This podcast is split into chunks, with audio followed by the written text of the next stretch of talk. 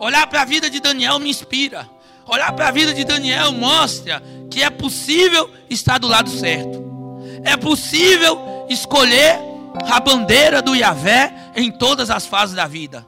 É possível fazer a vontade de Deus, ainda que todos em nosso derredor estejam andando em outra direção.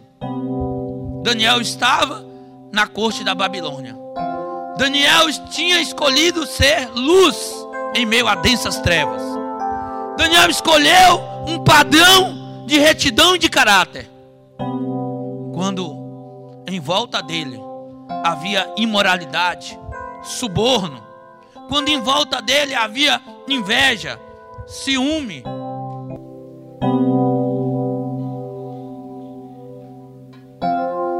Era isso, sabe? Daniel, ele estava num momento de extrema dificuldade. Grande dificuldade. Mas ainda assim ele escolheu Deus. Eu quero te ler apenas dois versículos da palavra. Daniel 1,8 e Daniel 6,4. Para retratar alguns momentos da vida dele. Daniel 1,8. Resolveu Daniel firmemente não contaminar-se com as finas iguarias do rei, nem com o vinho que ele bebia então pediu ao chefe dos eunucos que ele permitisse não contaminar-se. Ei, Daniel era só um adolescente, talvez 16, 15, 17 anos. Alguns falam até em 18 anos, mas era bem jovem. Havia mulheres, lindas mulheres naquela corte. Havia vinho e bebida de toda sorte. Ele estava lá, colocado, numa espécie de colégio interno do rei Nabucodonosor para dar treinamento aos melhores por três anos.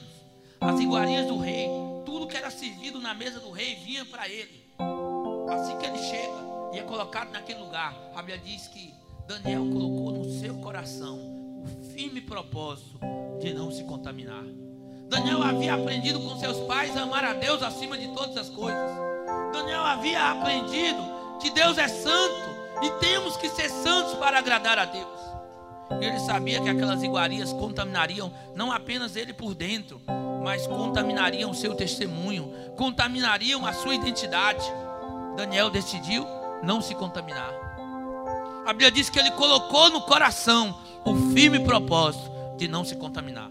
Você vai dizer, ah, era só um arrobo da juventude, era somente um jovem tomando uma decisão que ele não ia poder manter firme para a vida toda.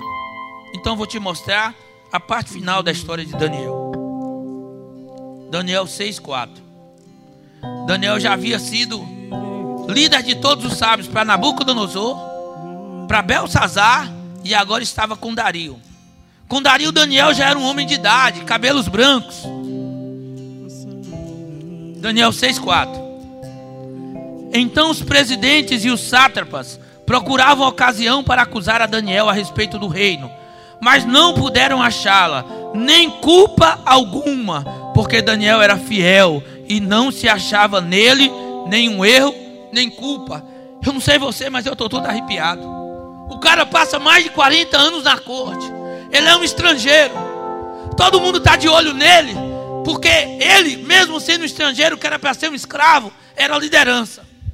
Ele era governava, ele governava todos os sábios da corte durante três reinos. O reinado de Dario, um monte de gente de olho grande, invejoso, ciumento, disse: Eu vou passar uma rasteira em Daniel.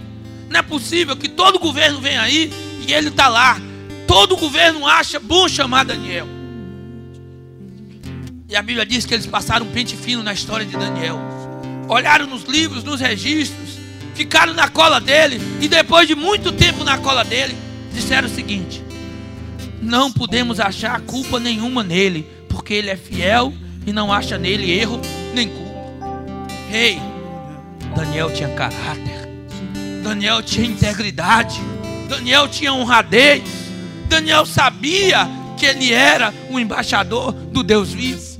Daniel sabia que ele era um representante de Deus na corte da Babilônia precisamos ser como Daniel, aonde o Senhor nos plantar. Lá naquela faculdade, você tem que ser um jovem cristão íntegro, de caráter. No seu casamento, ter um casamento com integridade, com caráter, com honra.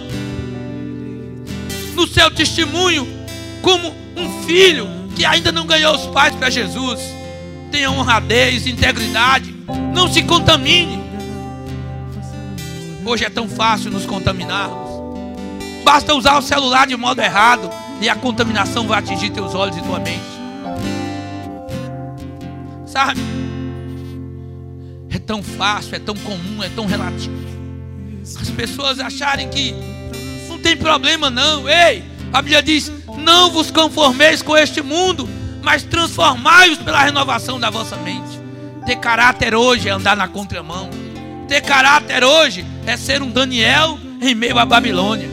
Ter caráter hoje é buscar imitar a Cristo e não permitir seguir aqueles que não servem como referência para você.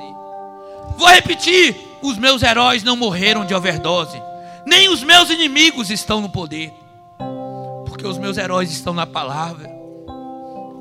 Aquele herói de todos veio e entregou a vida por amor subiu, está à destra do Pai, intercede por mim e por você.